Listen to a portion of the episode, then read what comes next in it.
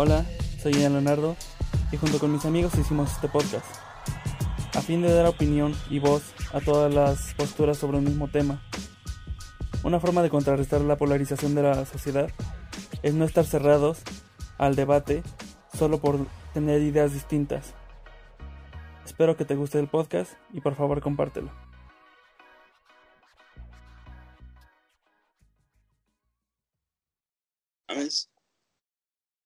En la garganta, güey.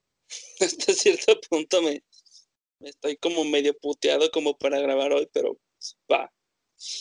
Buenas noches, buenos días, buenas lo que sea en donde estén viviendo en este momento, señora ama de casa, amigo que va en el microbús, persona, escoria de la putísima humanidad, neta, no puedo creer cómo, te, cómo por las noches, maldito hijo de puta, que se llama servidor de la nación, que se puso las vacunas que llegaron de Pfizer hace como dos días, antes que al personal de salud.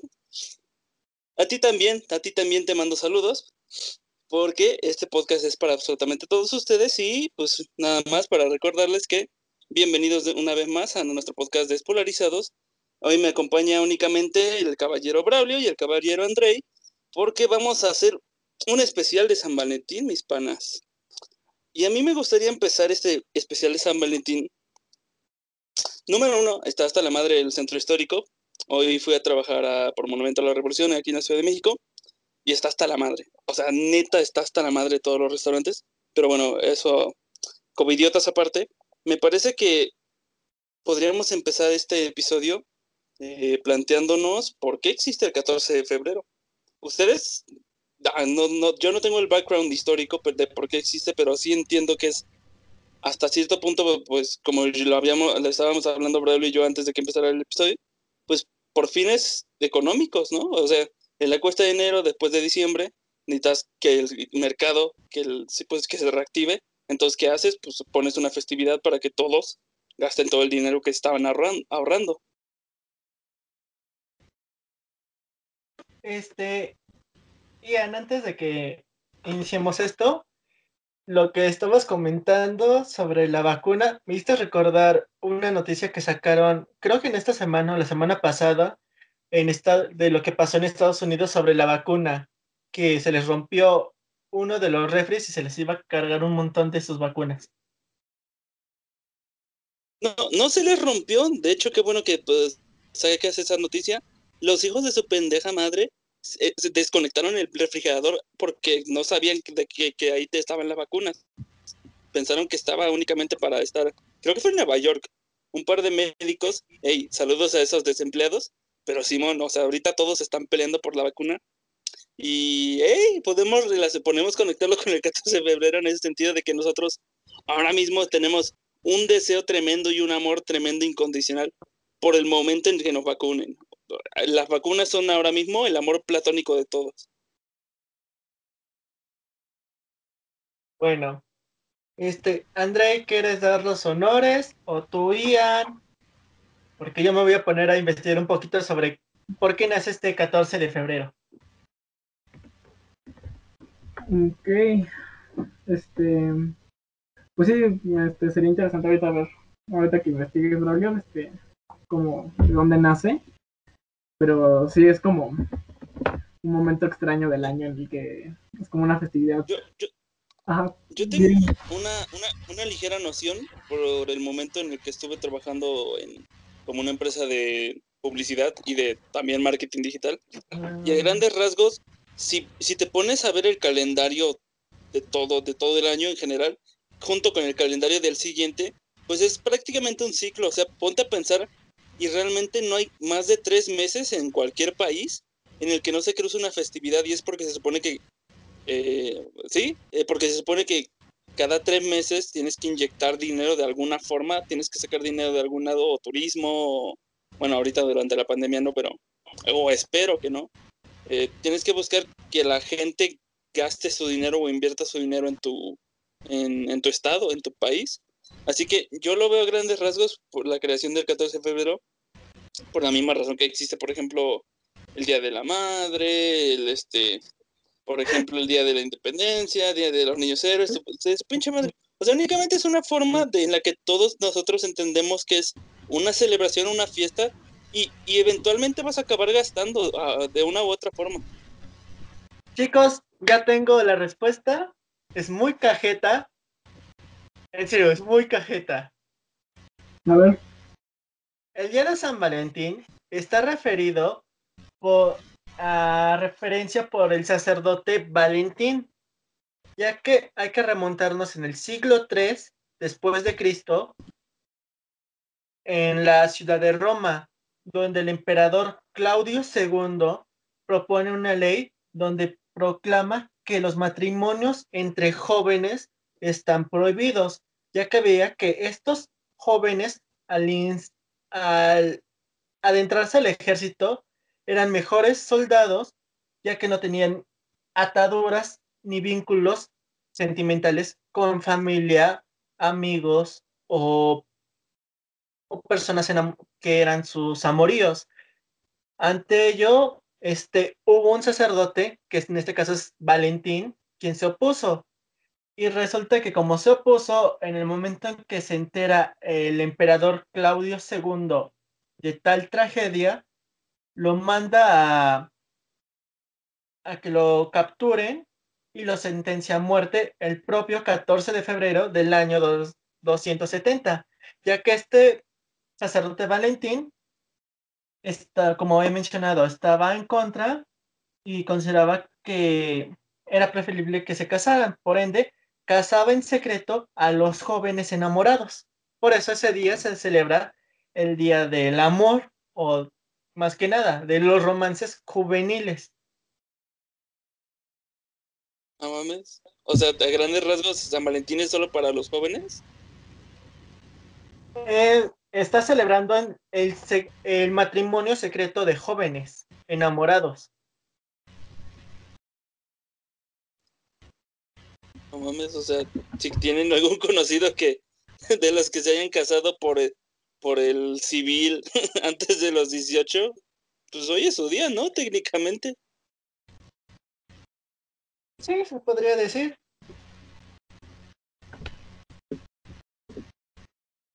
Pero, ah, bueno, ahora que tenemos ese, ese eh, antecedente de, de cómo funciona o que se supone que conmemora el día de San Valentín, ¿ustedes cómo vivían cómo vivieron el día de hoy, el día de San Valentín?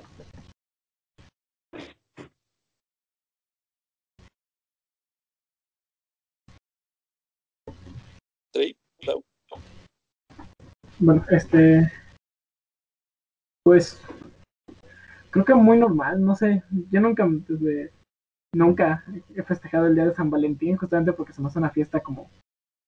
La fiesta más descarada para sacar como dinero de manera innecesaria. Y se me hace una fiesta muy superficial y que tiene realmente. Realmente no, no me gusta esta como día de San Valentín por eso, ¿no? Porque es como simplemente puro mercantilismo. Así que realmente yo siempre la paso haciendo como un montón de nada, la verdad.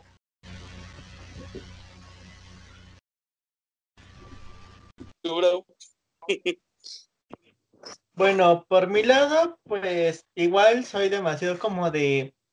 No me agrada comprar cosas, como que puedo regalarle este, unas flores, un globo o alguna cena a mi pareja otro día de la fecha, no es necesariamente que sea el 14, pero en sí me gusta festejar el 14 platicando con mis amigos.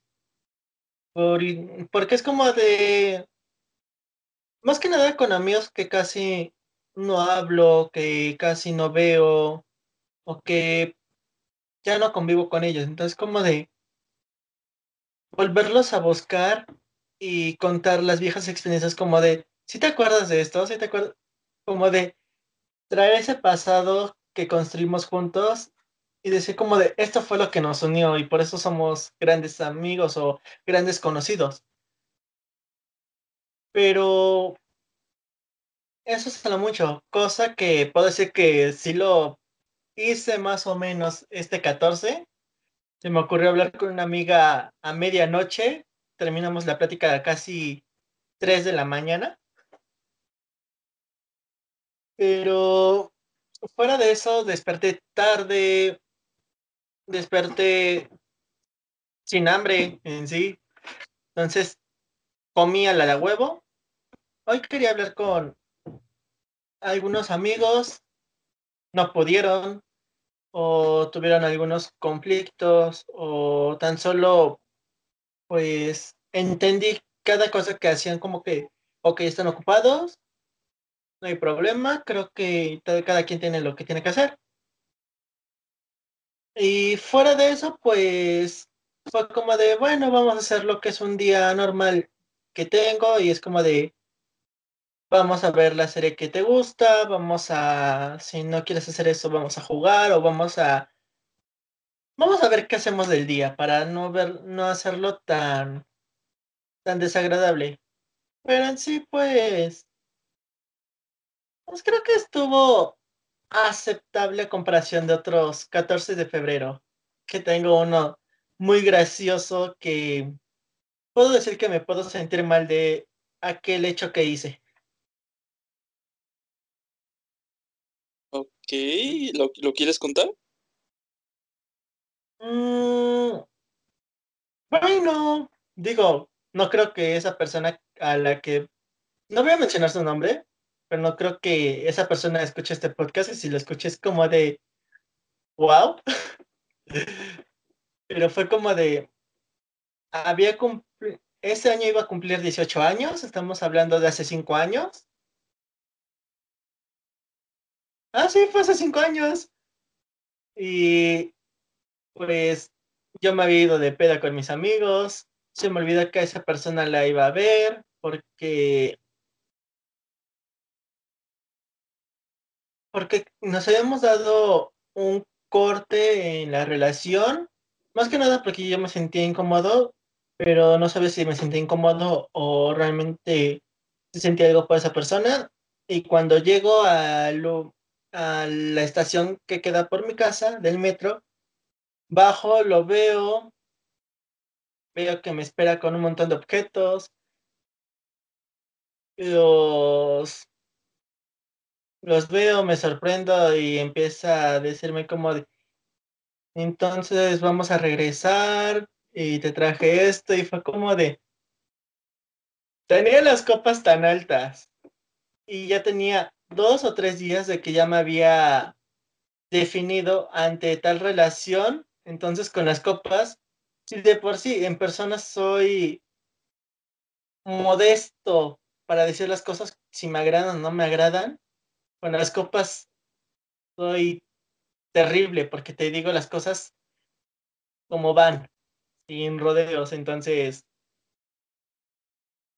le dije, no, no me agradas ya, este, me sentí ofendido por lo que me hiciste, todo esto, le, le leí toda la carta y dije, lo preferible es que no me dejes las cosas que querías regalarme, mejor llévatelas, pero me dijo que no, se puso a llorar, pero aún así me dijo, llévatelas, y fue como de, este, es que en serio, no, no debería, porque tú me las diste y tú quieres dármelas, pero yo te estoy rechazando, entonces no, y dijo, por favor, llévatelas, al menos como forma de disculpa. Y para no dar más rodeos, porque ya me estaban mirando muchas personas, aunque eran ya once y media de la noche, fue como de, ¿está bien? Y me fui caminando a mi casa con todas las cosas y la gente se me quedó viendo con los objetos pensando que me los había regalado alguien o yo fui rechazado mientras yo iba feliz de la vida porque había disfrutado el día.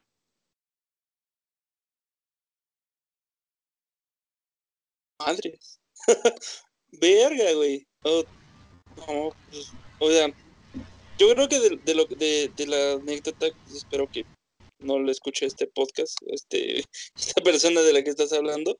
Eh, no por nada, simplemente porque no, supongo que para él debe haber sido una experiencia muy dura, pero creo que a grandes rasgos me identifico con, con ese sentimiento porque porque, porque siento que, que, que, o sea, tú, tú no tenías tampoco la responsabilidad de aceptarlo, güey. O sea, el hecho de que la gente piense que el amor es una meritocracia en el sentido de que no, el que más le sufre es el que más debería recibir, pues no, güey. O sea, si el amor no es correspondido, si el amor no es aceptado, güey, te, te, rechazan, simplemente, pues tienes que aceptar el rechazo y seguir, ¿no? O sea, o, tú qué piensas?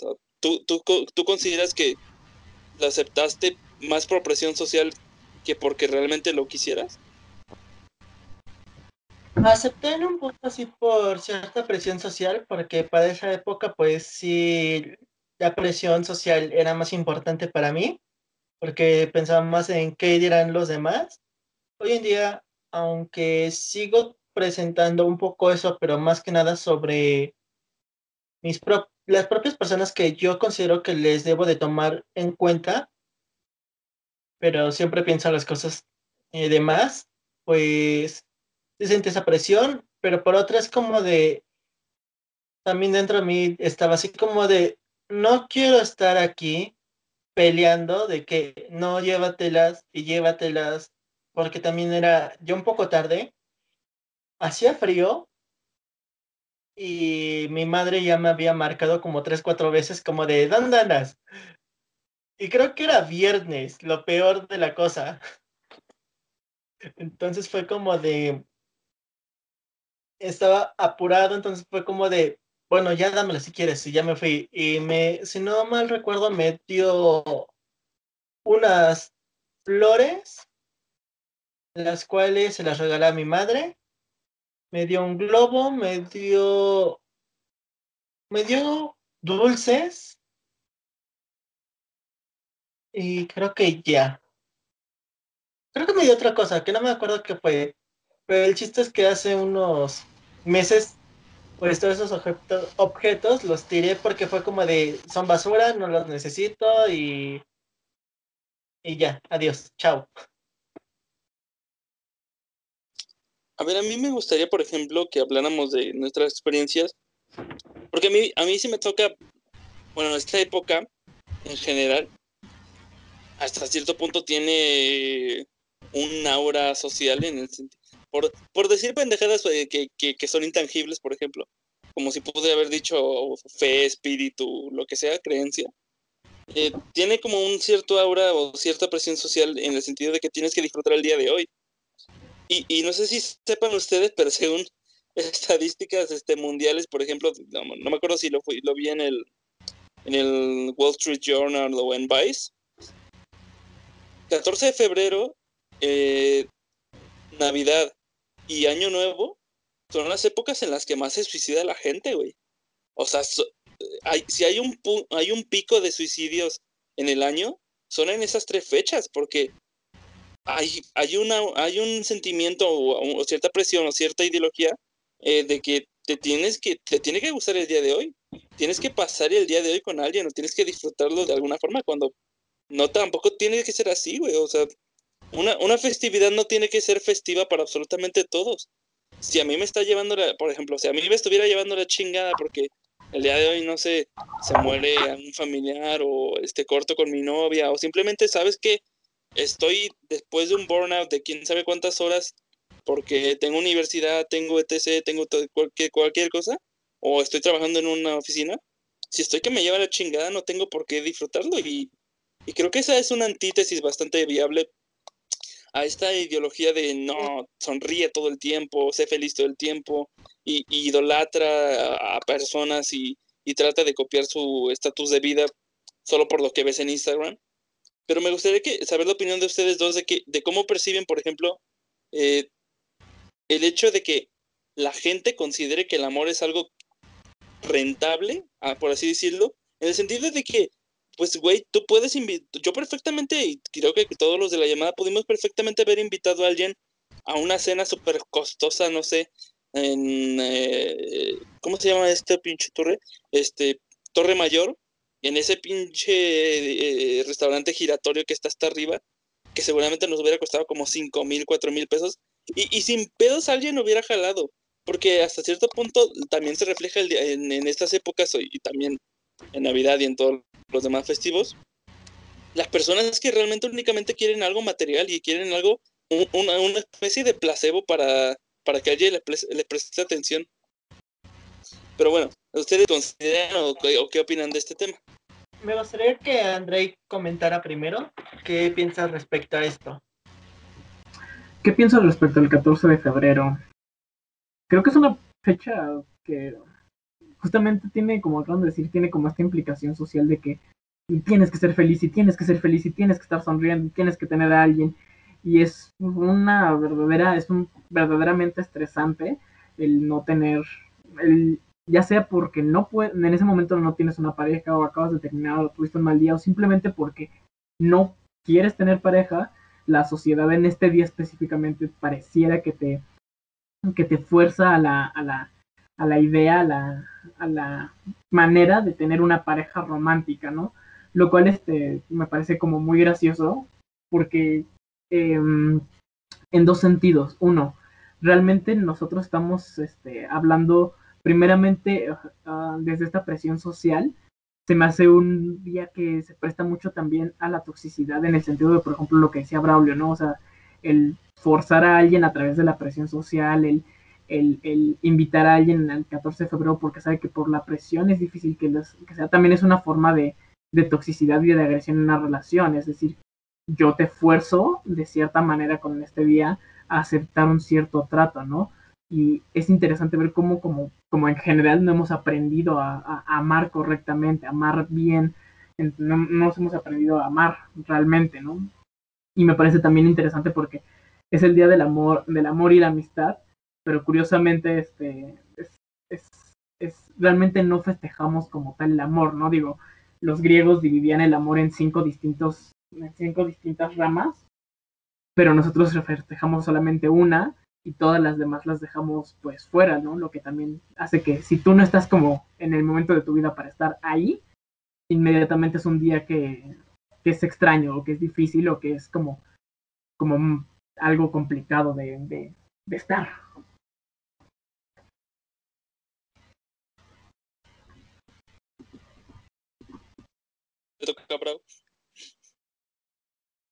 Bueno, por mi lado, considero que sí, lo que ha dicho este Andrei es correcto, de que se busca una presión, no hay un, no se sabe diferenciar este el amor, como lo mencionaban los griegos, porque hay que ver la etimología que existe en, en la Grecia antigua y uno de, bueno, ellos tienen varios.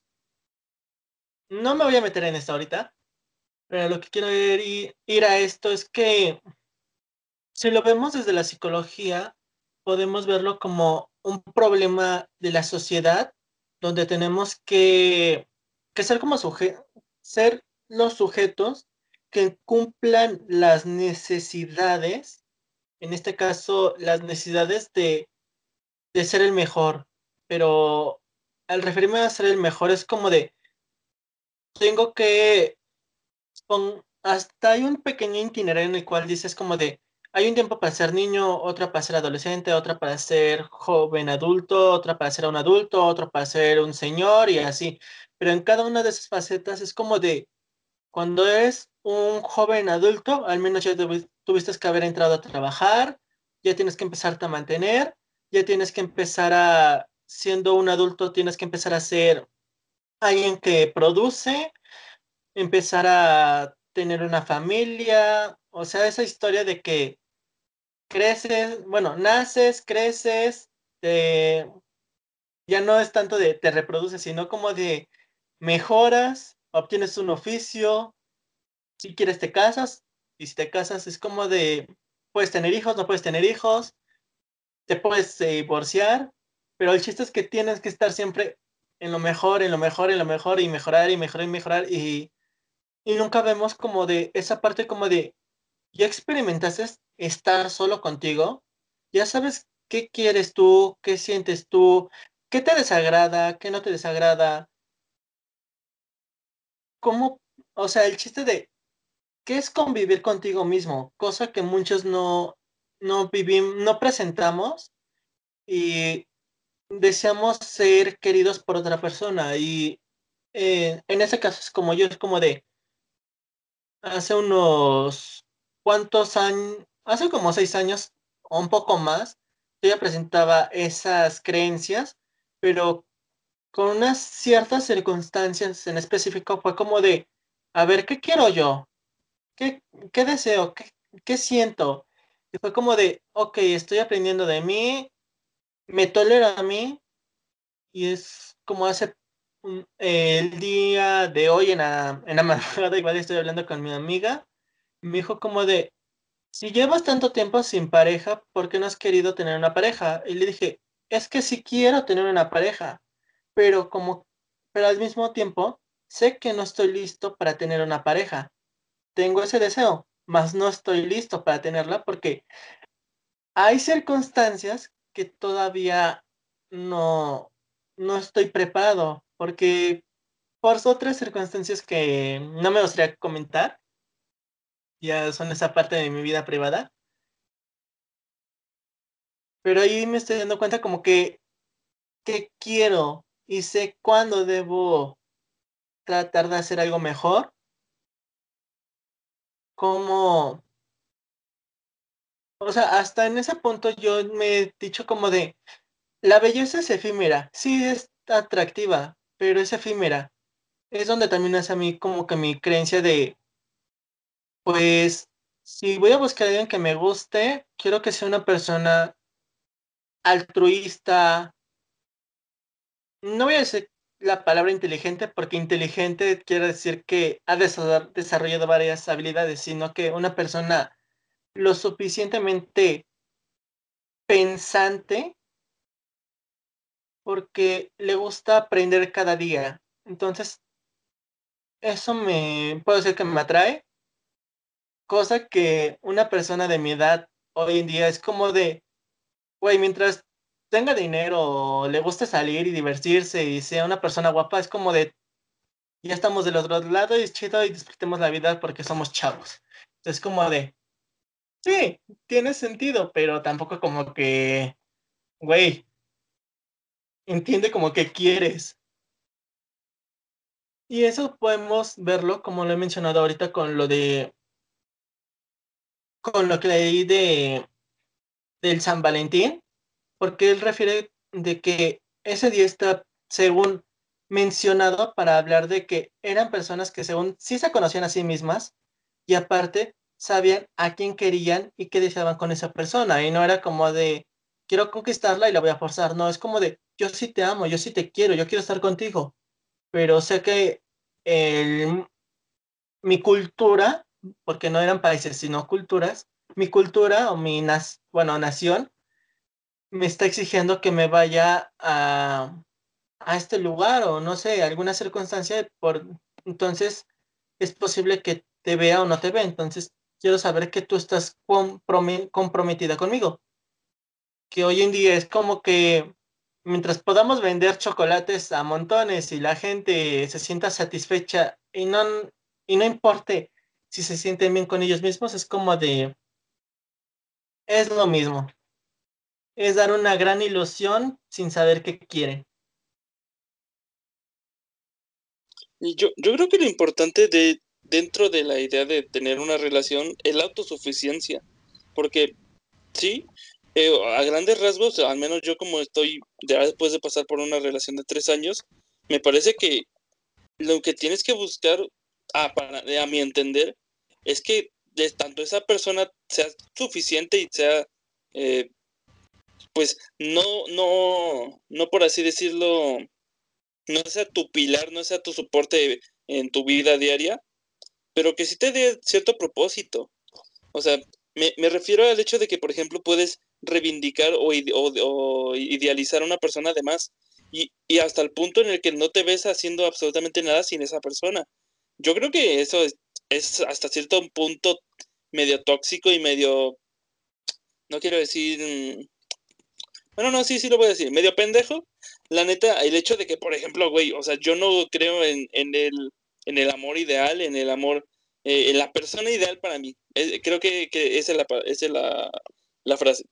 Yo no creo en una persona completamente hecha para mí a mi medida, porque si nos ponemos a, analizar esa idea, eh, suena casi hasta tipo determinista, en el sentido de que tú vas a terminar con esa persona Y si llega la vez que, que tú estás con esa persona y no jala, ya te chingaste, porque esa persona estaba perfectamente hecha para ti, tú lo desperdiciaste esa oportunidad. No mames, o sea, si yo, si fuera así el amor o si el día de mañana descubrimos que es algo como similar a eso, a verga, güey, o sea, lo más a la verga todos los güeyes que, que de repente pierdan contacto con esa persona. Pero me, me refiero a que eso no es lo que yo considero mi pareja ideal, por así decirlo, sino que considero que hay muchas parejas ideales, o sea, hay muchas personas que son compatibles a grandes rasgos contigo, en el sentido de que incluso si no tienen actitudes con las que te ves con ellas a futuro, pues no está de más el hecho de tratar de intentar algo con alguien por el mero hecho de, de, de, tener ese proceso de, de, conformación de los dos, porque este, lo que quiero dar a entender con esto es que cuando tú, cuando tú encuentres esa pareja o una de esas miles de parejas que están esperando por fuera, afuera, de manera estadística, tan solo hablando de estadística, que quiere decir somos como 12 billones de personas aquí en México, es como en el planeta entero, no me acuerdo, este, pues eventualmente a huevo va a haber mínimo unas 2 billones o, o, un millón que sean compatibles contigo. Entonces, si te toca alguna de esas, lo único que tienes que, poner, que tener en mente es que tú tienes que poder vivir sin esa persona. Sí, eventualmente, o sea, disfruta la relación, comparte todo lo que puedas con ella y todas las experiencias en las que tal vez no te ves, eh, no te habías visto eh, capaz de, de, verte involucrado, como por ejemplo, no sé, algunos gustos que ella tenga diferentes a los tuyos, pues empápate de esa cultura diferente, porque es lo mismo que una conversación, o sea, grandes rasgos, eh, cuando, cuando tienes compañeros de trabajo, cuando tienes compañeros de equipo, cuando tienes, por ejemplo, este podcast, hasta cierto punto es una relación. Nosotros estamos cambiando, intercambiando ideas y estamos complementando nuestra vida cada sábado para, para ver otro lado de la moneda. Porque si yo me quedara únicamente con esta idea de no, voy a, voy a decir y voy a pensar exactamente todo lo que diga mi pareja, pues güey, no mames, no, o sea, e, ese es un extremo que, al que absolutamente nadie debe llegar, porque al menos lo que me habían me enseñado dentro de mis clases de filosofía es que el amor a, grandes rasgos dentro de la cultura griega se puede ver solo como dos polos, o alguien que te complementen exactamente a lo que a ti te gusta, pero no que sea exactamente esa persona, pero no completamente eres tú, o buscas a alguien que sea completamente contrario a ti, que te complemente también en experiencias que tal vez tú no estabas dispuesto a, participar o en cosas que realmente no conocías y que em, creo que eres Aristóteles que, lo dice. Eh, todas las actividades humanas deben llevar a, a, la búsqueda de la verdad. ¿Tú querías decir algo, bro? Bueno, sí, tienes razón en eso. O sea, no hay que cerrarse a las cosas, y eso es muy cierto.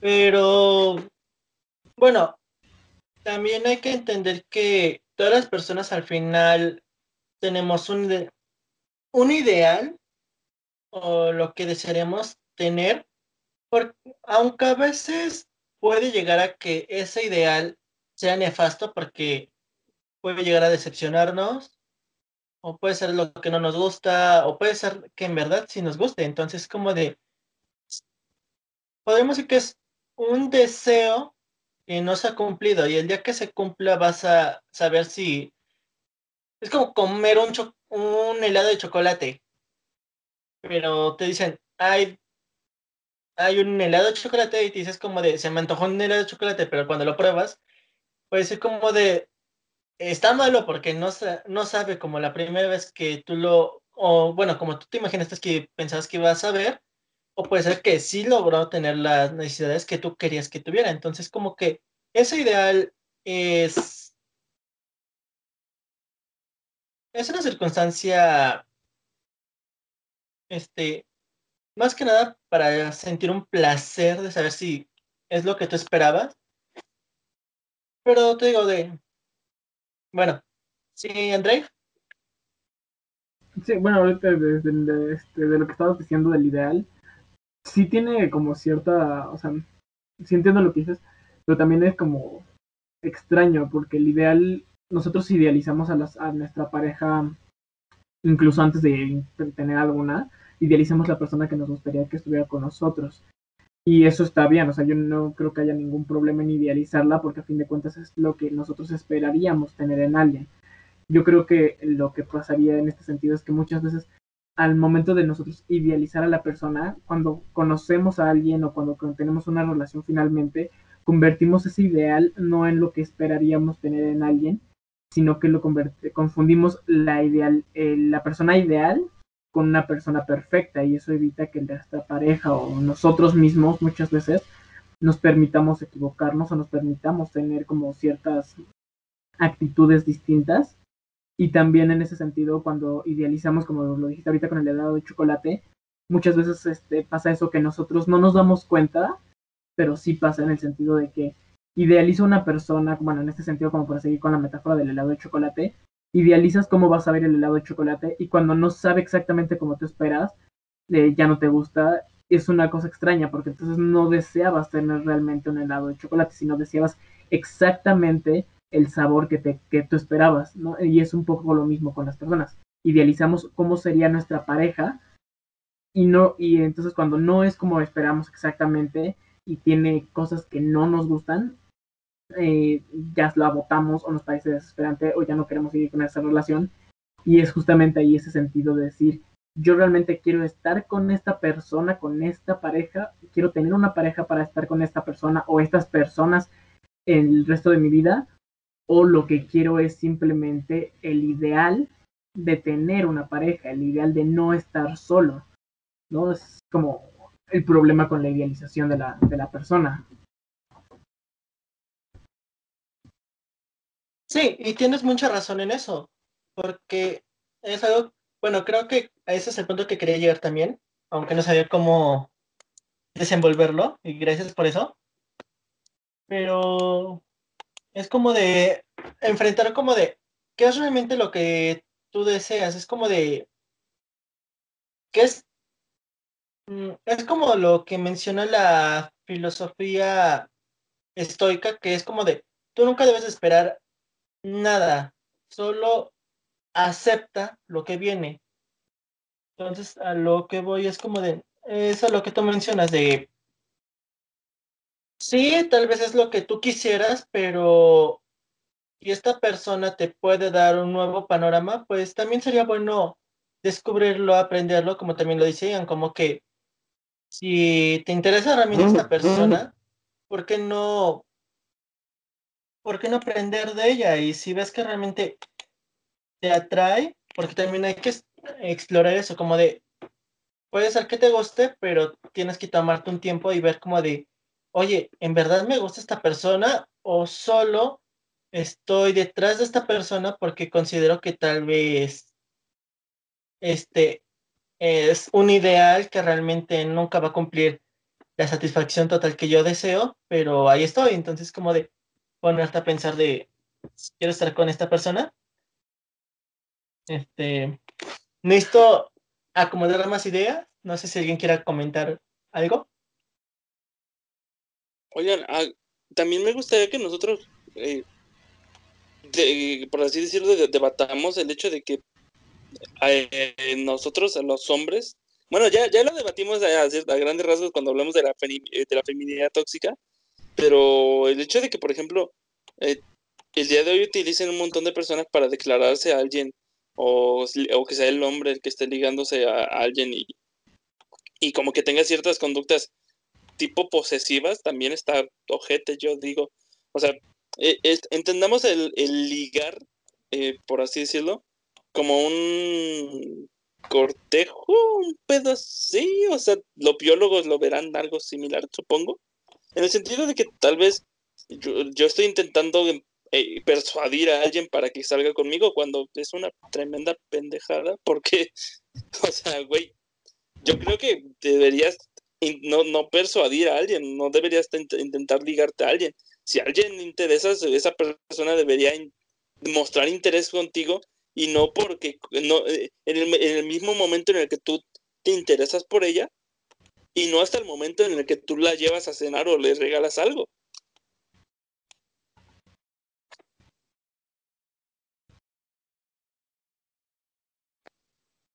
Este, André quiere hablar.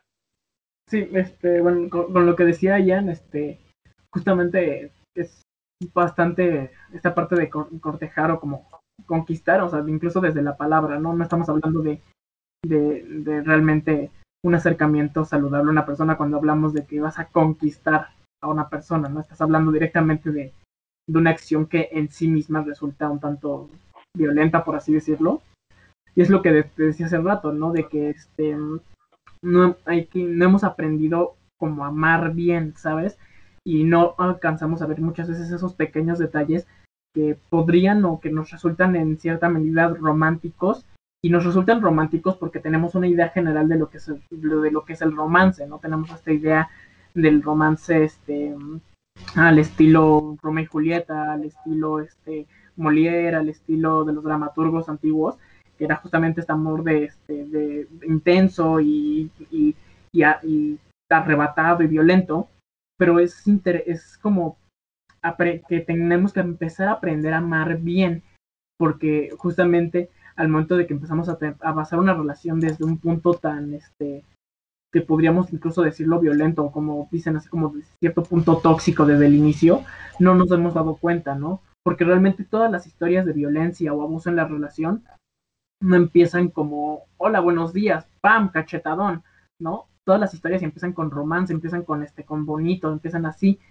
¿no? Y es este, es empezar, es eso lo que no nos damos cuenta de, de esas actitudes, lo que termina desembocando en estas, en estas relaciones, pues, tóxicas o, o este, o, o dañinas porque no hemos aprendido a amar bien, ¿no? De hecho, hay una obra de teatro que, pues, ahorita obviamente no se puede ver, pero que si en algún momento tienen la oportunidad de verla, sería fabuloso, se llama Wake, Wake Up Woman, Wake Up Woman, que justamente habla de este tema, ¿no? De cómo no hemos aprendido a amar bien y cómo justamente mucho del por qué amamos como amamos viene de la cultura general, de los libros, de las películas, de, de este amor como, sí, muy al estilo de los libros, de que nos parece romántico estos gestos estúpidos y arrebatados que realmente no son realmente románticos, son realmente invasivos en la persona, ¿no? O sea, realmente es algo importante el empezar a, empe- a aprender a, a saber diferenciar entre lo que es el amor y lo que simplemente es el romance, ¿no? Y ahí, ahí yo quiero, por ejemplo, hacer una, un paréntesis, porque nosotros estamos acostumbrados a cierto, eh, a ciertas conductas que podemos como que ver normales, güey, son realmente tóxicas. Por ejemplo, el manipular a tu pareja es algo de la chingada y, muchas veces muchas este, personas lo hacen. En el sentido de que, por ejemplo, eh, presionar a una persona para que te vea o para que salgan o para que te, te dedique tiempo. O sea, güey, esto eh, hay una línea muy delgada entre eh, cumplir, por así decirlo, con tus deberes de pareja, que realmente no son deberes de absolutamente nadie, y, y, y ser una persona manipuladora obsesiva con, con esa persona. ¿Tú qué opinas, Bravo? Pues es que en sí, si vemos los celos, los celos por natu, bueno, ser una persona cel- celosa o un hombre celoso suele ser, o al menos desde mi perspectiva, algo malo. Hasta en la psicología se ve el grado de que una persona que es muy celosa se le considera como una persona celotípica porque es una persona insegura y puede empezar a provocar conflictos en la relación hasta el punto en que pues la puede, gol puede golpear a su pareja, puede humillarla, puede encerrarla, o sea, prohibirle su libertad, hasta matarla. Entonces, ¿sí, André? No, si quieres te, te termina lo que ibas a decir, este, y ahorita te digo lo que iba a decir. Bueno, este. Entonces, los celos se han generalizado en la sociedad como algo hermoso porque dicen de, es que es bonito, es esto, pero realmente no es algo lindo porque en verdad este, estás mostrando inseguridad en ti mismo, estás mostrando que no confías en tu pareja porque una persona que podríamos decir que sí confía en ti y sería una persona que te dice como de, pues si quieres vete con tus amigos, si quieres ve con, con cualquier persona. Y es como de, tú estás haciendo lo que tú sabes que estás haciendo. Ya, ahora sí que una parte sea como de, si tú me vas a engañar, sé que me puede afectar a mí, pero debo de minimizar ese, esa creencia porque no debo de caer en esa idea. Porque si caes en esa idea de que es que tal vez me engañe, ya, van a iniciar los celos. Entonces, como de, no, no es, hay que alejarlos. Hasta por, por el hecho de que hay que saber convivir con tu pareja y confiar en ella o en él, sin importar qué esté haciendo, porque las personas hacemos las cosas y, y van a suceder. Ya si la otra persona sucede en este caso de que te engaña, es como de, tú no tuviste la, bueno, al menos eso yo lo considero de que uno no tuvo la culpa de que no que haya sido el engañado, sino que la otra persona tuvo un interés sexual o carnal o como quieran verlo ante otra persona. Es algo muy normal entre el ser humano porque lo podemos ver como algo biológico, pero también ante nuestras costumbres como seres humanos nos hemos monopolizado porque decimos que tenemos que ser monógamos, lo cual de cada quien tiene su decisión si quiere ser monógamo o polígamo. Ahora sí, Andrei. Nos tocaste muchos temas de los que me parece interesante. Eh, bueno, creo que justamente como para unirlos varios temas que hablaste. También es esta parte de los, de los celos, de la monogamia, tienen que ver con lo que hablábamos hace rato de, que una, yo creo que una de las partes más importantes en una relación, si no es que la más importante en cualquier relación, es el conocimiento de uno mismo, ¿sabes? Eh, porque justamente esta parte del engaño tiene que ver con varias partes, al menos yo creo que tiene que ver con varias partes en el sentido de que si bien sí, este, nunca tú eres culpable del engaño que hicieron o que te hicieron. También es también el conocerte a ti mismo, ya sea como el que engaña o el que engañó o el que o al que engañaron, justamente te permite entenderte mejor a ti mismo del por qué haces eso, por qué, por qué pasó así, por qué pasó como esa manera que de, de que pasa. Y muchas veces justamente pasan este tipo de engaños, este tipo de situaciones, porque no nos hemos conocido correctamente, ¿no? Y mucha gente está como en esa sensación de que le gustaría una relación de, tres o abierto o así, pero no nos conocemos como para decir hasta dónde termina esto y hasta dónde comienza el otro. Ian, ¿querías decir algo? No mames, yo tengo story time este, yo tengo una anécdota muy cabrona que me pasó justamente ahorita durante la cuarentena, güey. Bueno, resulta, em, no voy a decir el nombre obviamente de la persona, pero hay una chica que me gustó, que con la que estuve, eh, que conocí más bien por, por trabajo, eh, y, y, con la que realmente conviví muy poco, muy, muy poco en el trabajo, pero pues la agregué en Facebook, en redes sociales, y, y realmente me gustaba, o sea, físicamente me atraía a la persona, pero me parece que es una, como el péndulo de Hegel. Eh, la tesis es que me gusta de eh, en aspecto físico una persona. La, antítesis debería ser que conozco a esa persona y determino si tiene actitudes con las que yo podría entablar una relación. Y la, y la, la conclusión debería ser si eh, andamos o no. Total. Yo estaba en ese proceso de, conocerla, empezar a hablarle precisamente porque estábamos ya todos encerrados y dentro de la pandemia, entonces dije, pues va, vamos, vamos a intentar a ver qué pedo con ella. Eh, vamos a empezar a conocernos, este, le invité a, que viéramos un par de películas en Netflix juntos. Es la primera vez que vi eh, Cementerio para... No, mentira, sí, Cementerio de Mascotas de Stephen King. Es la primera vez que la vi y la con ella.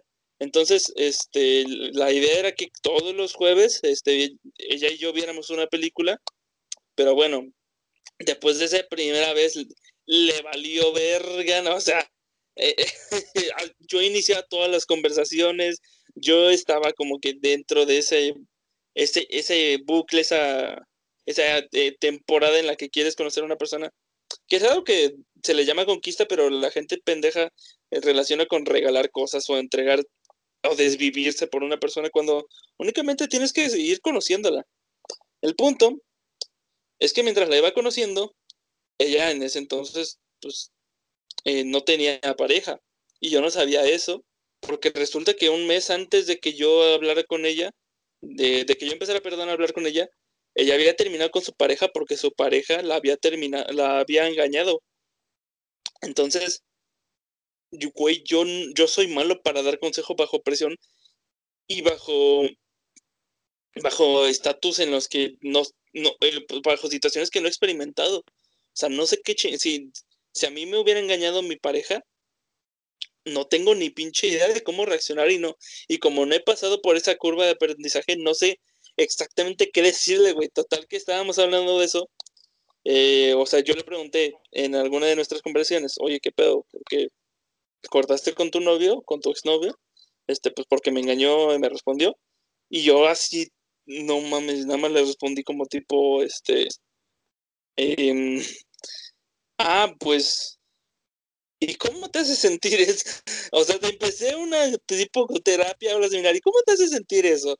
¿Y qué estás sintiendo ahora mismo? ¿Y, y, cómo, cómo, se están viendo y qué están haciendo? O sea, y, chance y lo que ella interpretó como que pinche güey mal pedo está llegando a echarle limón a la, y sale a la pinche herida, pues yo, güey, en buen pedo estaba queriendo, oye, ¿sabes qué? Pues es que a lo que concluí después de, bueno, lo que le mandé después de cierto tiempo eh, de platicar sobre eso es, pues es que, güey, no has vivido esa situación y siento que darte un, un, un, consejo sobre eso sería bastante condescendiente, sería bastante hipócrita de mi parte decirte, no, pues cuando te pongan, cuando te pongan el cuerno, haces esto y esto y esto. Porque no lo he vivido, porque no tengo la mínima idea de ese pedo.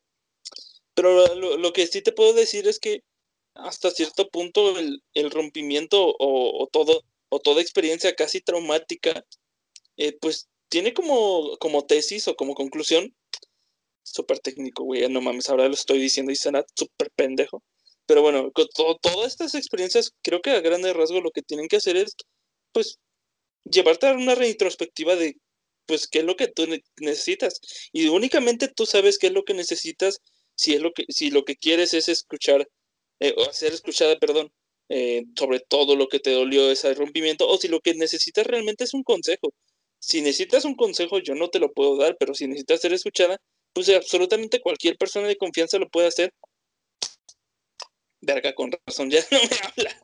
Pero bueno, eh, nada más eso, güey, le quería compartir, porque fue mi primera experiencia así que me sacó de mi, de mi zona de confort relacionada con eso que estabas diciendo. Y pues nada, ahorita que, que andaba en Instagram, pues apareció que la chica ya tiene novio.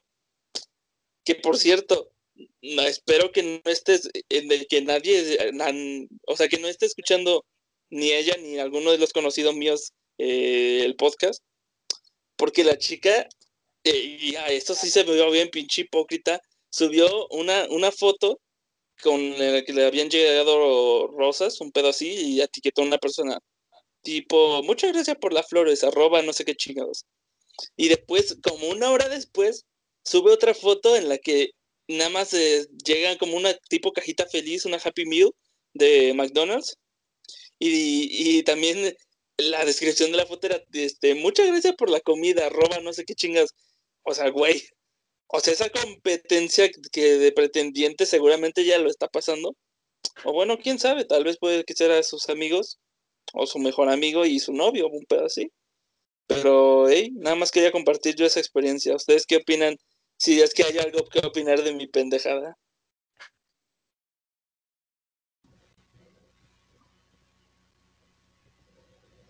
¿Tú, bro? Tírame Quería caca. escucharte primero, Andrei.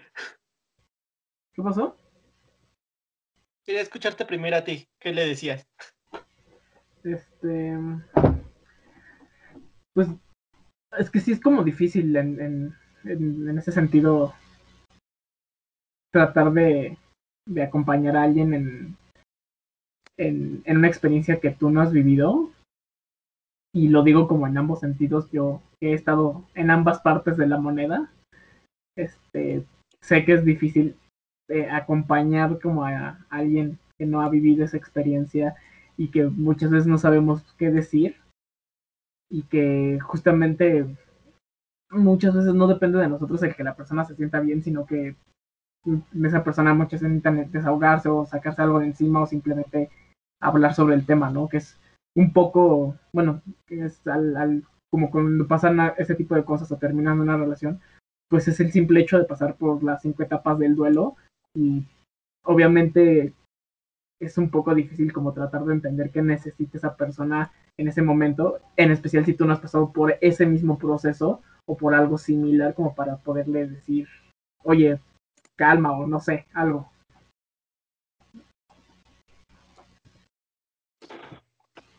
Pues, ¿qué puedo decirles, chicos? Sí, sí he pasado por esas circunstancias y aunque creo que la mejor forma es como de empatizar con la persona y, y esto te puedo dar como consejo, bien, de como de que te cuenten un poquito de cómo fue su romance, porque puedes adentrarte en la historia y como que tomar esas vivencias y decir como de, imaginemos que soy ella creo, o él y empecemos a analizar como de, ¿qué está pasando? ¿Qué está sintiendo? ¿Por qué está sintiendo tanto dolor? Y veas que al final lo que hizo, ¿qué, qué valor significativo tiene? Y es como de, ok, entonces, es como de, pues, o sea, sí es como que darles un poquito como de, Sí, tal vez él tuvo la culpa, bueno, dependiendo de las circunstancias, si en este caso, ¿me dijiste que la engañó? Sí, se mamó, güey. O sea, le engañó y creo que le engañó con la mejor amiga de esta chica. Pues en este caso es como de, bueno, el chico te engañó, tal vez el chico se sentía atraído a tu amiga, tu amiga realmente se sentía atraído ante él, nunca te diste cuenta de eso, no debes de tomar, este, bueno, es que tampoco le puedes dar órdenes, pero es como de darle ese consejo como de, tú decides si tomar represalias ante ello, como de si dejarle de hablar a tu amiga o no, como a esa persona, porque es, al final sabes que va a suceder otras cosas, entonces lo preferible es como que aceptar lo que viene sin esperar lo que tú deseas que suceda. En este caso, como de, no, es que, como ese tipo de personas que dicen de, no, es que me engañó, pero aún así me ama y vamos a regresar, es como de, no, güey, es muy difícil que regresen. Entonces, entonces aquí es como, es empatizar con esa persona, decirle como, decirle las cosas como son, como de, sí, te engañó, pero no por eso tienes que sufrir, no tienes que hacerte la mártir, no tienes, no tienes que dejarte caer por completo. Sí, sí vas a sufrir por lo que, por lo que sucedió, porque era una persona muy apreciada para ti, pero vas a dejar toda tu vida de lado para, bueno, toda tu vida por una persona que se interesó por otra y te vas a morir y vas a dar, dejar todo solo por esa persona, o quieres seguir avanzando y mejorando tú, y tal vez algún día aparezca una persona que te valora, que te quiera, que, que todo eso. Entonces, como de, eso es lo, es lo que te puedo dar como recomendación, como de que te cuenten cómo fue su, su novela, su historia, porque siempre te van a contar una novela, las personas, como hombres como mujeres, porque solemos contarla todo por historias, como cuentos, como novelas, como queramos contarlo. Y viendo todo eso y viendo el desenlace de cómo terminó esto, es como de, ok, ya puedes decir como de, ¿qué está pasando? Entonces, y darle como que esa frasecita de, a ver, ¿qué quieres hacer entonces tú? Funciona muy bien, a mí me ha funcionado al menos. E, e, entonces, en síntesis, lo que debía haberle dicho a la chica en cuanto me estaba contando todo ese pedo era, este, pues, casi, casi tipo, este, no, pues, está cabrón, este, le, no, pues para adelante y sin miedo y bloquealo y una vez lo bloquees, mírate al espejo y dite, y, y dite, dite a ti misma, eso mamona, un pedazo, o sea. No, tampoco, no, es eso. No es eso, sino es como de, tienes que llorar, o sea, tienes que llorar, tienes que saber que es algo que tienes que sufrir y tienes que dejar ir, que tienes que aprender a a llevar, porque al final es un duelo y es y mientras más aceptes la pérdida y que esto terminó, a menos que te aferres, porque cuando te aferras es más difícil y es más difícil como amigo, como consejero, que, como la persona que estás, y tú fuiste el que le buscó la ayuda, que fuiste el que le ayudó y esa persona no quiere tomar esa decisión, es como de, es dejarle la responsabilidad a la otra persona. Es como de, eh, si quieres dejarlo, déjalo. Si quieres seguir con él, inténtalo. Pero es todo sobre tu responsabilidad y es como de leerle la carta como de, ve, mira, ya pasó esto. ¿Estás dispuesta a que si sucede de nuevo, vas a tolerarlo? ¿Vas a hacer, va a suceder esto? ¿Va a suceder el otro? O puede que ya no suceda. O sea, darle mil panoramas y ver si realmente le conviene a esta persona o no, pero ella tiene que tomar una decisión, porque es una persona que ya debe de madurar, que no puede, diría, no puede pensar que al final va a llegar ese príncipe a salvarla, porque si fuera así como que todos tendrían a su princesa o su príncipe o lo que quieran, hasta el sapo, a su lado y serían todos cuentos de, de Disney. O sea, es traer este, esa realidad, montar esa realidad y decirlo como de, ¿tú qué decides? Es, uh, ¿te vas a seguir quedando con esta persona que es posible que te engañe o puede que no? ¿O prefieres dejar esta relación, dejar pasar estas heridas, seguir con tu vida, ver qué deseas para ti? Y si viene una nueva relación y tú quieres tener esa relación, es tu decisión, pero sin que tú quedes como, o sea, sin que tú como persona quedes como el responsable, porque si tú dices como de no, déjalo, como tú estabas diciendo que y tú sigue, tú le estás obligando a que siga lo que tú le estás diciendo. Entonces, como tú lo estás haciendo, si ella la caga en, la, en el futuro, quien la cagó porque ella la cagó, eres tú. Sí, yo creo que es la y, y, yo lo, por ejemplo, lo extra, lo puedo extrapolar y lo puedo relacionar a cierto punto con pues con, con el con, con los consejos, con, con, la autoayuda, por así decirlo. O sea, un, un buen, una buena intención con una malo para con un mal parámetro acaba haciendo más daño del que realmente repara. Al menos así lo interpreto yo. Pero no sé, güey. Yo creo que me sacó mucho de pedo porque en ese momento, pues, güey, yo tenía la intención, obviamente, de conocerla más y, y, y de a, largo plazo, a largo plazo, pues, pues llevar, intentar tener una relación con ella. Pues, obviamente me saca de pedo de que, por ejemplo, eh, güey, ¿cómo estás? No, pues me engañó mi novio y me engañó con mi mejor amigo y no sé qué chingados. Y yo, aguántame, nada más te pregunté cómo estás. Pero, hey, bueno, yo creo que, yo creo que fue un mal timing, pero ni pedo. Bueno, es que aquí una cosa que también estás tú, bueno, yo así lo considero, ya tú sabrás cómo lo evalúas, pero considero que ahí fue tu error porque tú en vez de ayudar, buscaste aprovecharte de la circunstancia. Y no es así. Diría, es como dirían, el amor, el amor, el cariño, como tú quieras tomarlo para esa persona, siempre va a buscar lo mejor para la otra persona como para ti. En este caso, si la otra persona es feliz estando con otra persona y tú sabes que te interesa que esa persona sea feliz, pues vas a hacerlo. Si te gusta esa persona y sabes que está pasando por una circunstancia para esa persona desagradable, vas a dejar un poco tus sentimientos de lado, en este caso, de que tú quieras tener una relación con esa persona, vas a dejarlos de lado y vas a ponerte en, cómo se siente esa persona o vas a tratar de ver qué siente esa persona y buscar la forma de ayudarlo o ayudarla y decirle como de... Ajá.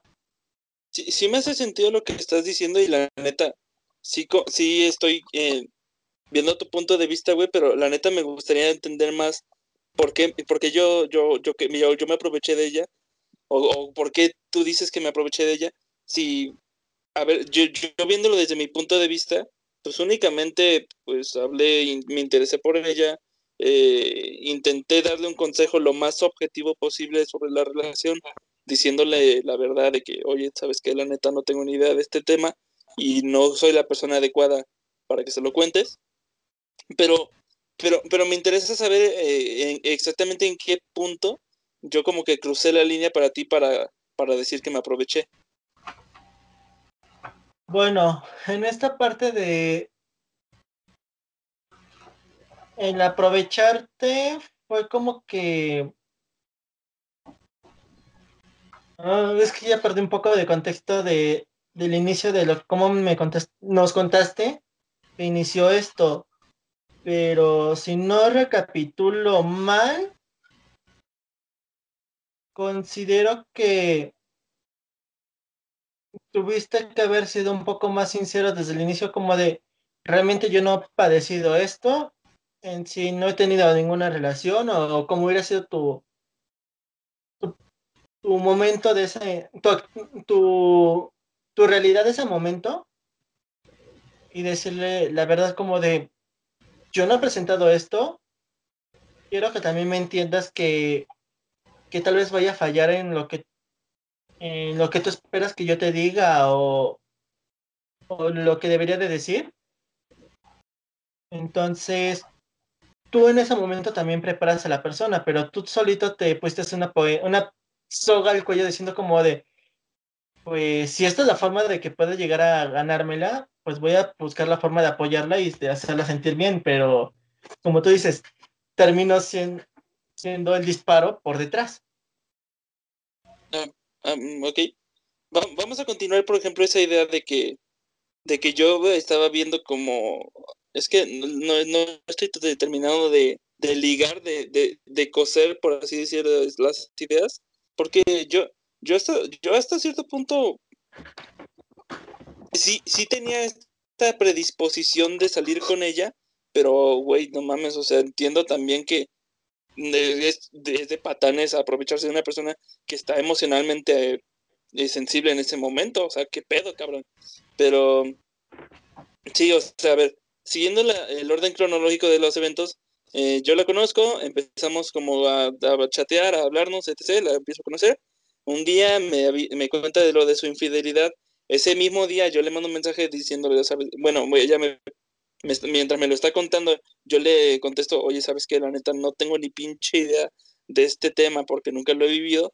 Eh, no soy la persona indicada para... Yo creo que sí, eh, eh, tal vez lo estoy parafraseando mal, pero le dije algo así similar como, yo no soy la persona ideal ahora mismo para decirte qué hacer porque la neta no he vivido este pedo. Entonces, me parece que a grandes rasgos lo que tú deberías preguntarte es exactamente qué es lo que quieres y, ponerte y, a pensar exactamente qué es lo que necesitas. Porque lo que necesitas tal vez ni siquiera eh, está dentro de, otra persona. Eh, tal vez únicamente lo que quieres es como que, bueno, no, no me voy a explicar todo el mensaje que le mandé, pero a grandes rasgos lo que le dije fue, eh, la solución a veces no está en otras personas, sino interiorizar el, ese duelo para que tú puedas entender exactamente por qué te sientes así, cómo deberías eh, eh, hacer para que te sientas mejor. Después ya dejamos, ya no, ya no volvimos a hablar. Después, sí, creo que después de que me platicó de eso, fue lo de los tipo un solo jueves que, no, que, que quedamos para ver películas por Netflix eh, a través de internet. O sea, yo, no fui a su cabeza, obviamente, porque no mames, pandemia y no soy covidiota. Pero sí, después de ese jueves ya casi cortamos comunicación. Eh, y, y, y, es por eso que viendo la cronología ya completa, yo no logro entender dónde, ¿sabes? O sea, dónde yo me aproveché de su vulnerabilidad o lo que dices o ese pedo. Ok, entonces yo ya me confundo en una parte. Lamento tal circunstancia entonces. No, pero Simón, eh, o sea, está chido. Y, y, creo que por ahí podríamos retomar también la conversación. Ah, por ejemplo, André, a mí me gustaría a ti preguntarte, güey, especialmente porque me, me, me embola a veces cuando, como explica, explica los temas. A grandes rasgos, ¿por qué crees que se da la infidelidad, güey? La infidelidad. Mm, es una combinación de factores, yo creo, en el sentido... A lo que me refiero que una parte de la infidelidad, al menos creo yo en, en mi experiencia, tiene que ver con el simple hecho de que no, como seres humanos, no estamos diseñados biológicamente, biológicamente para ser monógamos.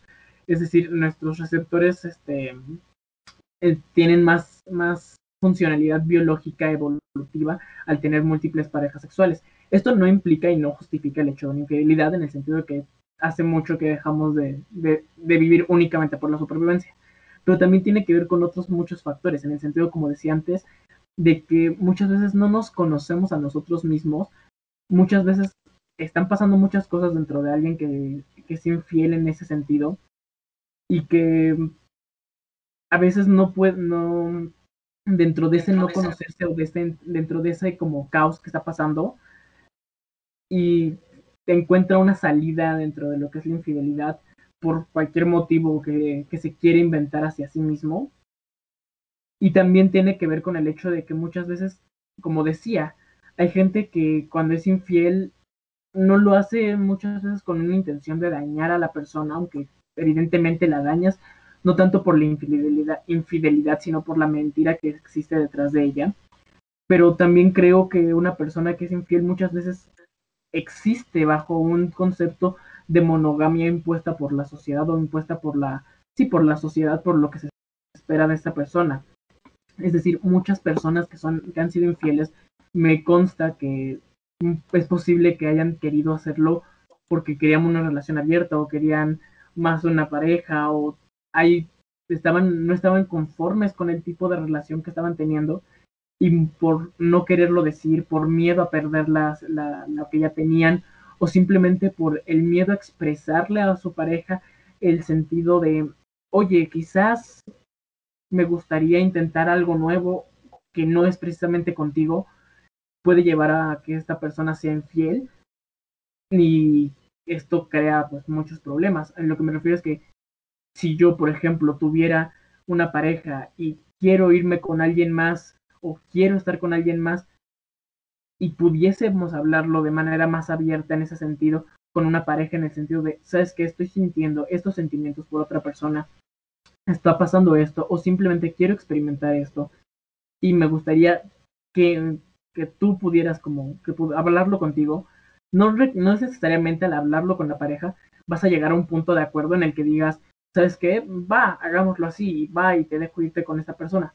Pero el hecho de hacerlo de esa manera, creo que abre una puerta de confianza que muchas veces este, cerramos por el hecho de una, de una, de una apariencia monógama. Me refiero a que, por ejemplo, en un, se han hecho estudios en los que se le pregunta a parejas juntas que, que si están conformes con una relación monógama y la mayoría suelen decir que sí pero cuando se les pregunta qué, les gustaría fantasear o qué fantasean de manera anónima las mismas parejas, más o menos creo que el 40% de los hombres y cerca del 60% de las mujeres coinciden en que les gustaría al menos probar un trío o una, este, una relación múltiple. Y eso nos habla mucho en el sentido de que no estamos preparados como muchas veces como sociedad y como individuos para hablar de una verdadera honestidad con nuestra pareja que pueda o no llevar a algo distinto. Y volvemos al punto, muchas veces tenemos relaciones inestables por ese sentido, porque estamos tan aferrados a una relación como nos la han mostrado, que muchas veces en nuestra cabeza, hasta mucho tiempo después o quizás nunca, cabe la posibilidad de tener una relación distinta a, a lo que es normal o lo que se considera normal. Y este, esta falta de autoconocimiento, de, de autosoledad contigo mismo para saber realmente quién eres y qué quieres, te lleva al, engaño, a la infidelidad, a falta de expresar esos sentimientos o eso que surge en ti de una mejor manera.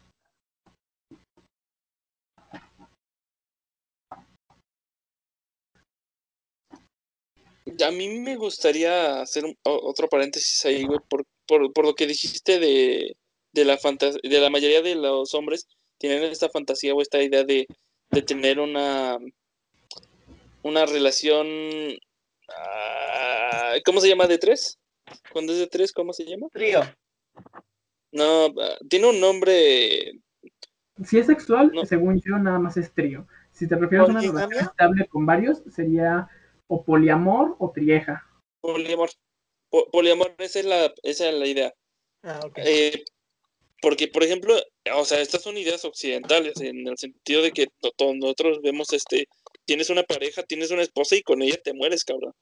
Pero, por ejemplo, lo que tienen en India, que eh, muchas cosas se pueden criticar y muchas cosas se pueden aprender también de India, pues allá ven el poliamor muy normal, güey, hasta el sentido de que está estipulado por leyes, así de cabrón, eh, el hecho de que tú puedas tener hasta que siete esposas, un pedo así. Pero, pero obviando el hecho de que si realmente lo hacen por amor o lo hacen por placer del hombre, me parece que si, lo, si, si está revituando la, la relación poliamorosa como eso, como lo que es, en el sentido de que, ok, entre las tres personas estamos de acuerdo, los tres, de que vamos a tener esta relación, todos nos vamos a complementar, nadie es dependiente de absolutamente nadie y no estamos compitiendo.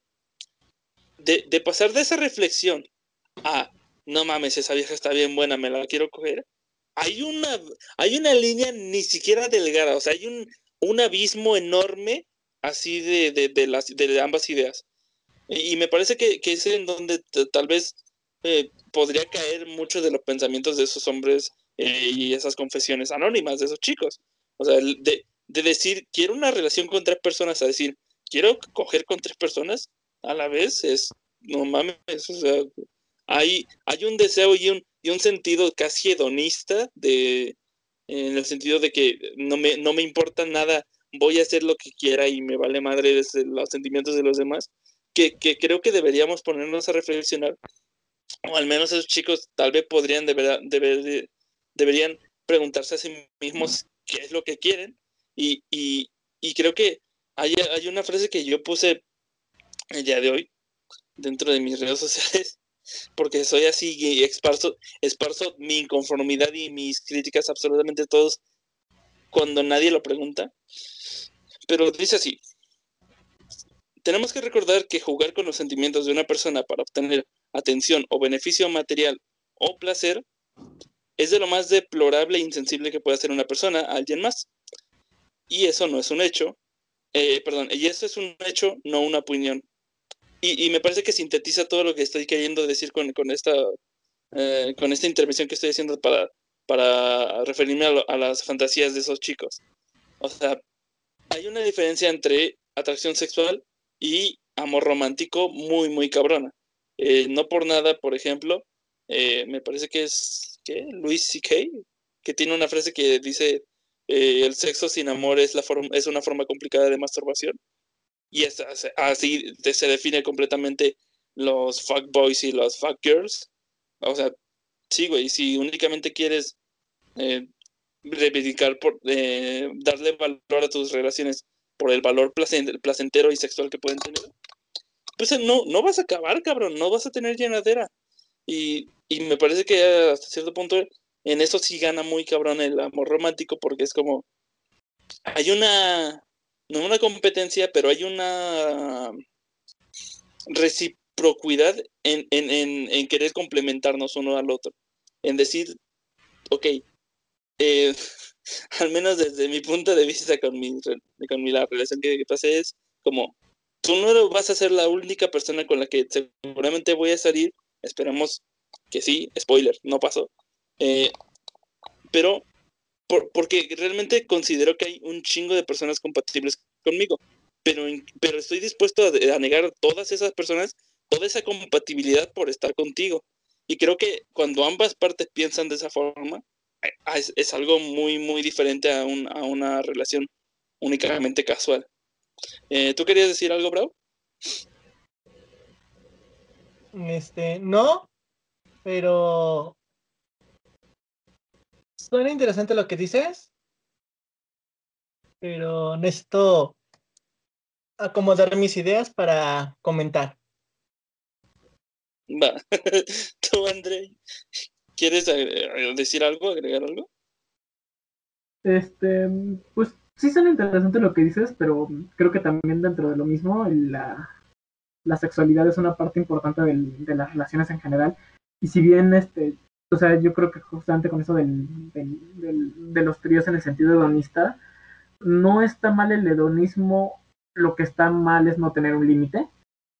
Eh, y justamente creo que el, es decir, o sea, si me encuentro una persona que sea igual de hedonista que yo y que no tenga pedos con eso, creo que justamente hablando se entiende la gente y podemos llegar a como a ciertos ciertas normas que beneficien a ambas partes, porque a fin de cuentas la sexualidad también es parte de eso y el explorar tu sexualidad con otras personas que sean ajenas a tu pareja también es parte de la sexualidad dentro de la pareja.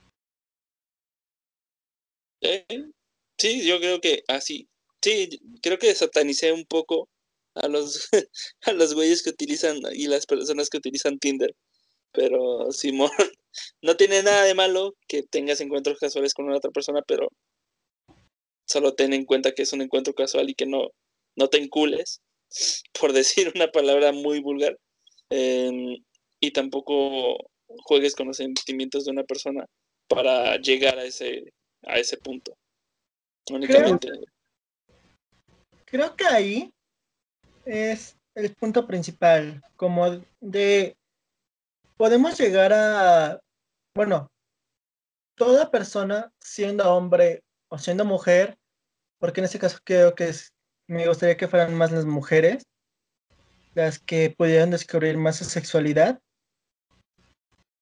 ya que solemos, bueno, solemos relacionar mucho, como lo has mencionado, el sexo con la parte amorosa, lo cual no es malo, es totalmente algo normal porque hay, según esto, hay cierto placer porque hay una mayor cantidad de reacciones químicas a comparación de cuando no hay ese nivel amoroso, que es una reacción química, pero puedes llegar a sentir placer en las circunstancias que dependen mucho de las creencias de cada sujeto. Hay, como hemos dicho, hay personas que son monógamas por, porque así han crecido con sus creencias y hay otras personas que pueden alejarse de ser monógamas para hacer otras actividades, como lo ha mencionado Andrei, que puede ser este, poliamorosas, pueden ser polígamas, pueden tener tríos, pueden, pueden tener una diversidad de sexualidad, pero depende de muchas personas. No hay muchas personas que han tenido, sí, una curiosidad por tener un trío, pero esa curiosidad es muy diferente de gustar o desear tener uno. Mm, bueno, alejándome de eso, creo que un buen momento para explorar esta vida sexual de todo lo que tú quieras, si es en la juventud, siempre y cuando entiendas como que tienes que tener cuidado, no solo contigo, sino con otra persona, porque no estás poniendo en riesgo a una sola persona, sino a todas las personas que van a venir después de ti y todas las personas que vienen antes de ti también hay otras circunstancias. Entonces, como que hay que cuidarse también, hay que saber qué hacer, pero la juventud creo que es un buen momento. También como menciona Andrei, hay que saber tener límites porque dirían de, tal vez sí sea interesante tener sexo en áreas públicas, a escondidas, buscando que te descubran, pero hay que entender que también hay ciertas políticas de la sociedad que también producen conflictos, que son tabús y en sí es como ponemos al, a la actividad sexual entre la espada y la pared, porque es como de, sabemos que es algo natural, pero también por las creencias y la forma en que está construida nuestra sociedad o la mayoría de estas sociedades, la satanizan o la eh, poniéndolas como algo, como un tabú.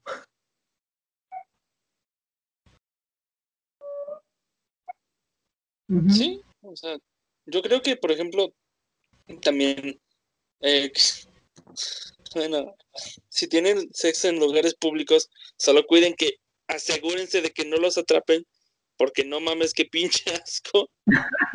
Eh, tengo anécdotas de mis amigos que me han contado, obviamente, porque no mames, yo soy demasiado introvertido y tímido para ese pedo.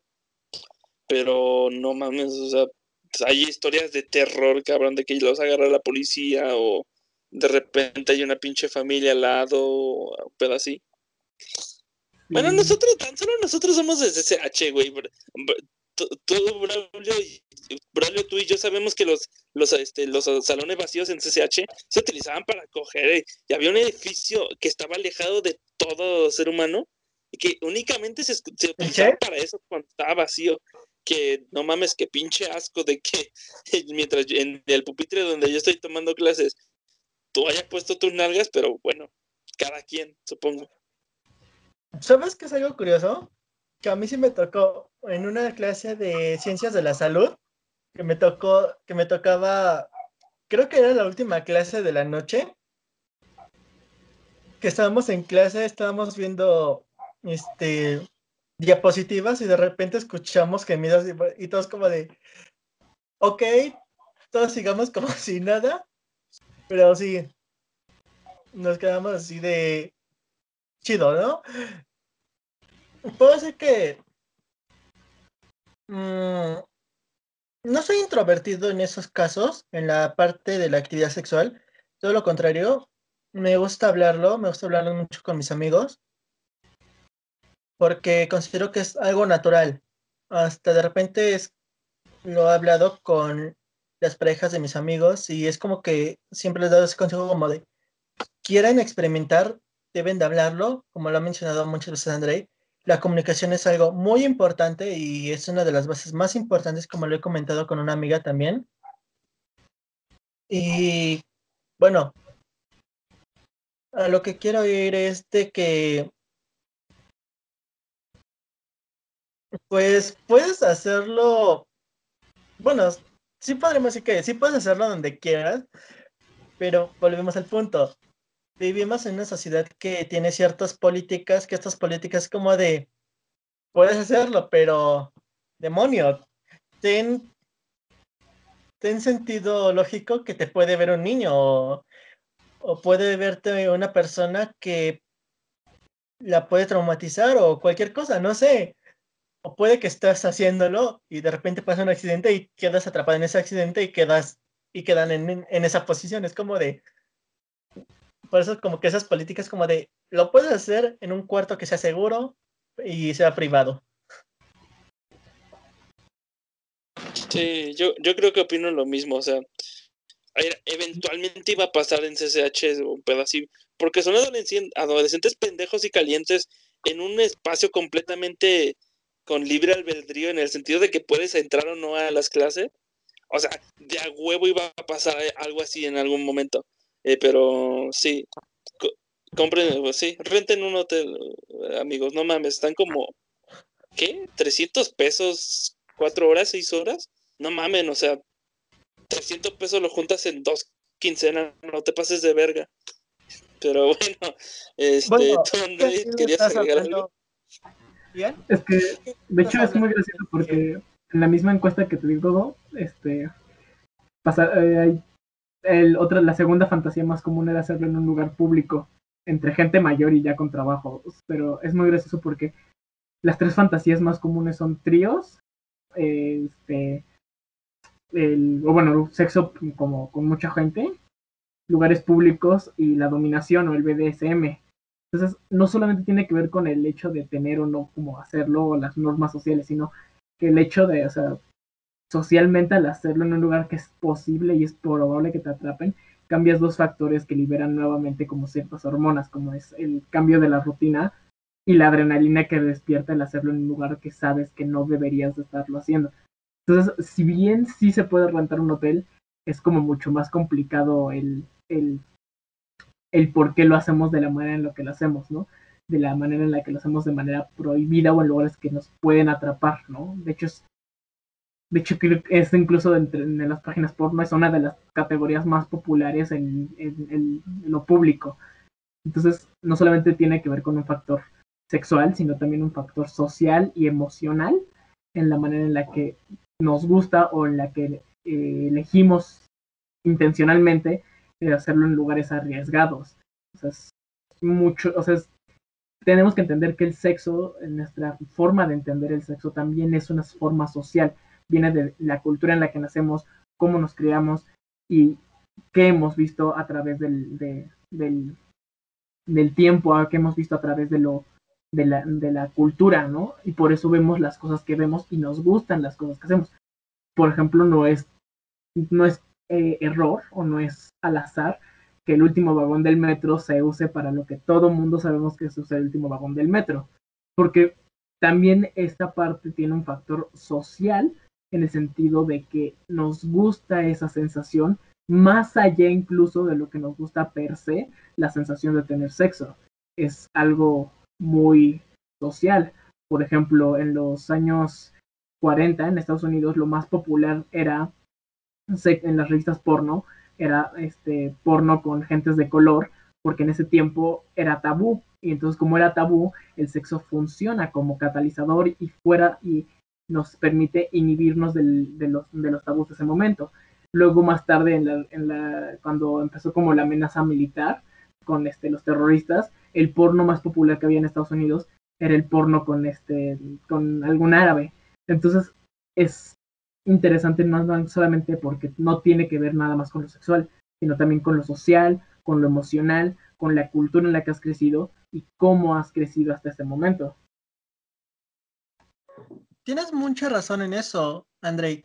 Y es algo que se me olvidó comentar y tienes, como lo has comentado, dicho, es cierto, pero podemos también traer un poquito esa parte como de la necesidad de sentirse atrapado o, o verse como que un poco diferente de la rutina, porque podemos tomar esto de que sí, tal vez puedes hacerlo en un hotel, lo puedes hacerlo en tu casa, cualquier cosa, pero sabes que es algo normal, algo rutinario, que sabes que es X, cosa que, como lo has mencionado, antes lo de hacerlo con una persona de otro color era pues un tabú.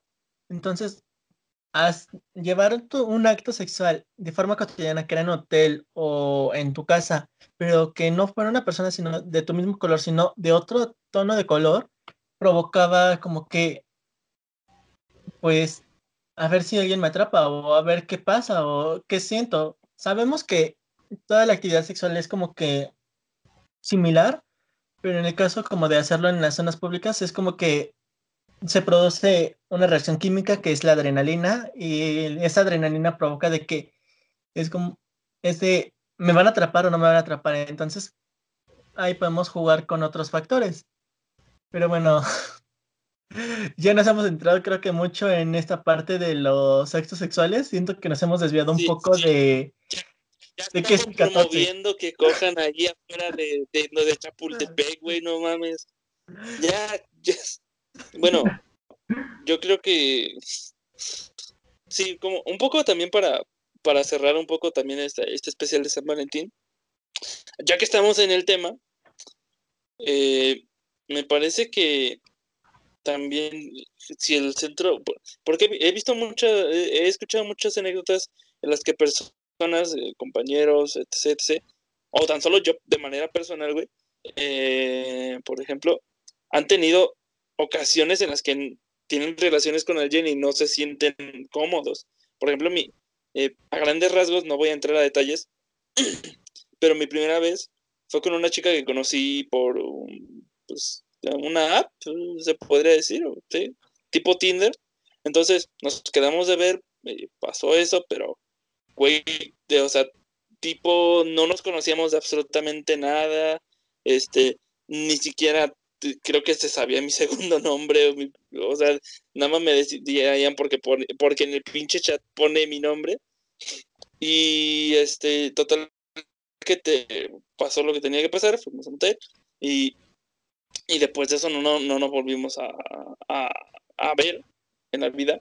Pero esta chica, bueno, yo en mi, mi mente inocente, mi mente tipo así tipo niño de, secundaria, es como, bueno, pues creo que ya somos novios, pues creo que ya me va a presentar a sus papás, tendrá que, supongo que ir, viendo dónde vamos a, ir de viaje, Entonces, este, pues yo le mandaba mensajes tipo, oye, ¿quieres que nos veamos? etc, etc.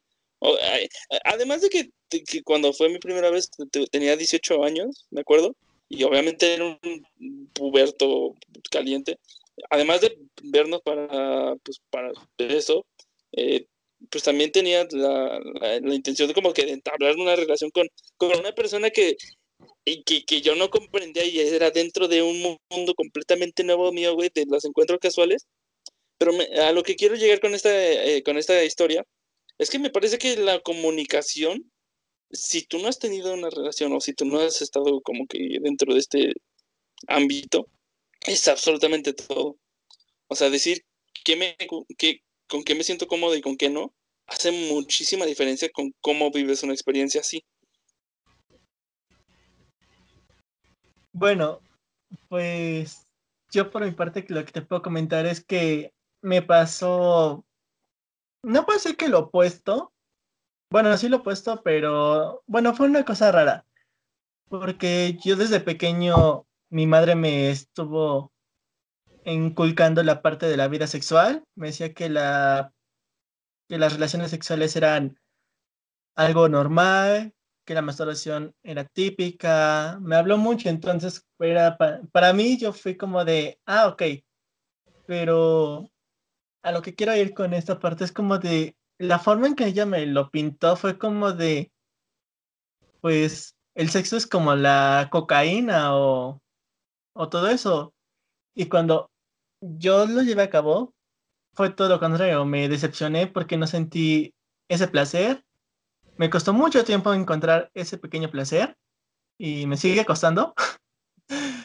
Pero me di cuenta que yo podía llevar una actividad sexual siempre y cuando yo estuviera enamorado de la persona, porque si yo no estoy atraído de esa persona de forma romántica o me interese algo de esa persona en verdad, de forma física, este, mental o como queramos verlo, pero que me atraiga algo de esa persona, yo voy a sentir demasiada incomodidad. Entonces, como de, este, pues, Sí, te puedes, puedes moverte y todo eso, pero yo no voy a sentir nada.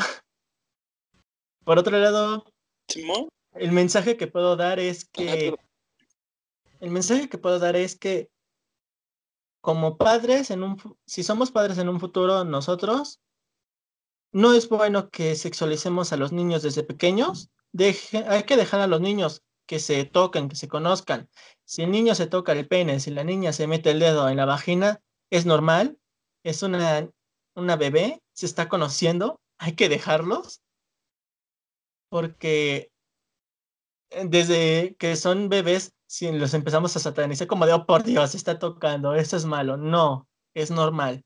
Solo hay que enseñarles que hay cosas que hay otras personas que no deben de hacerles a ellos. Cuando son niños, suelen dejar eso de lado, entonces les interesa más el sociabilizar o aprender sobre el mundo. Cuando sean adolescentes, háblenles sobre qué es masturbación, qué es la actividad sexual, no es nada malo, no es nada enfermo. Hasta díganles de si que te compre los condones, te los compro. Es para tu protección. y hay que cuidarse y hay que tener responsabilidades porque cuando haces, tienes una actividad sexual tienes una responsabilidad no solo sobre ti, sino sobre la otra persona. Y la otra persona tiene que tener también este, este pensamiento. Y que todos cojan a su gusto, ¿no?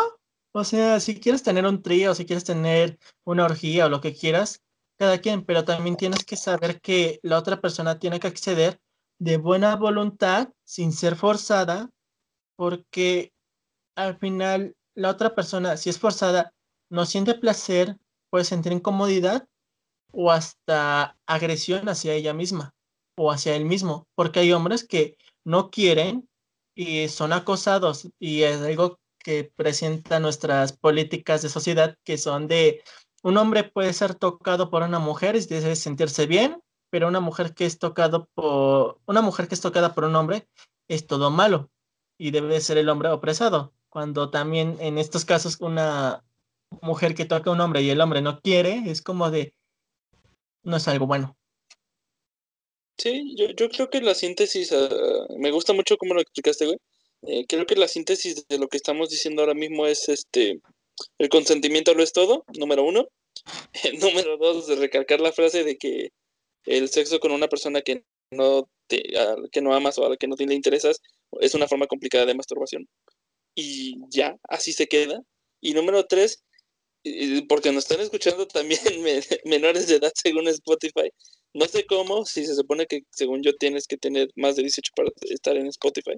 O un pedacito, no estoy seguro. estar escuchando el Spotify eh, de sus padres si, tienes 15 años, te vas a tocar como pinche desgraciado. de, mí te acuerdas, cabrón.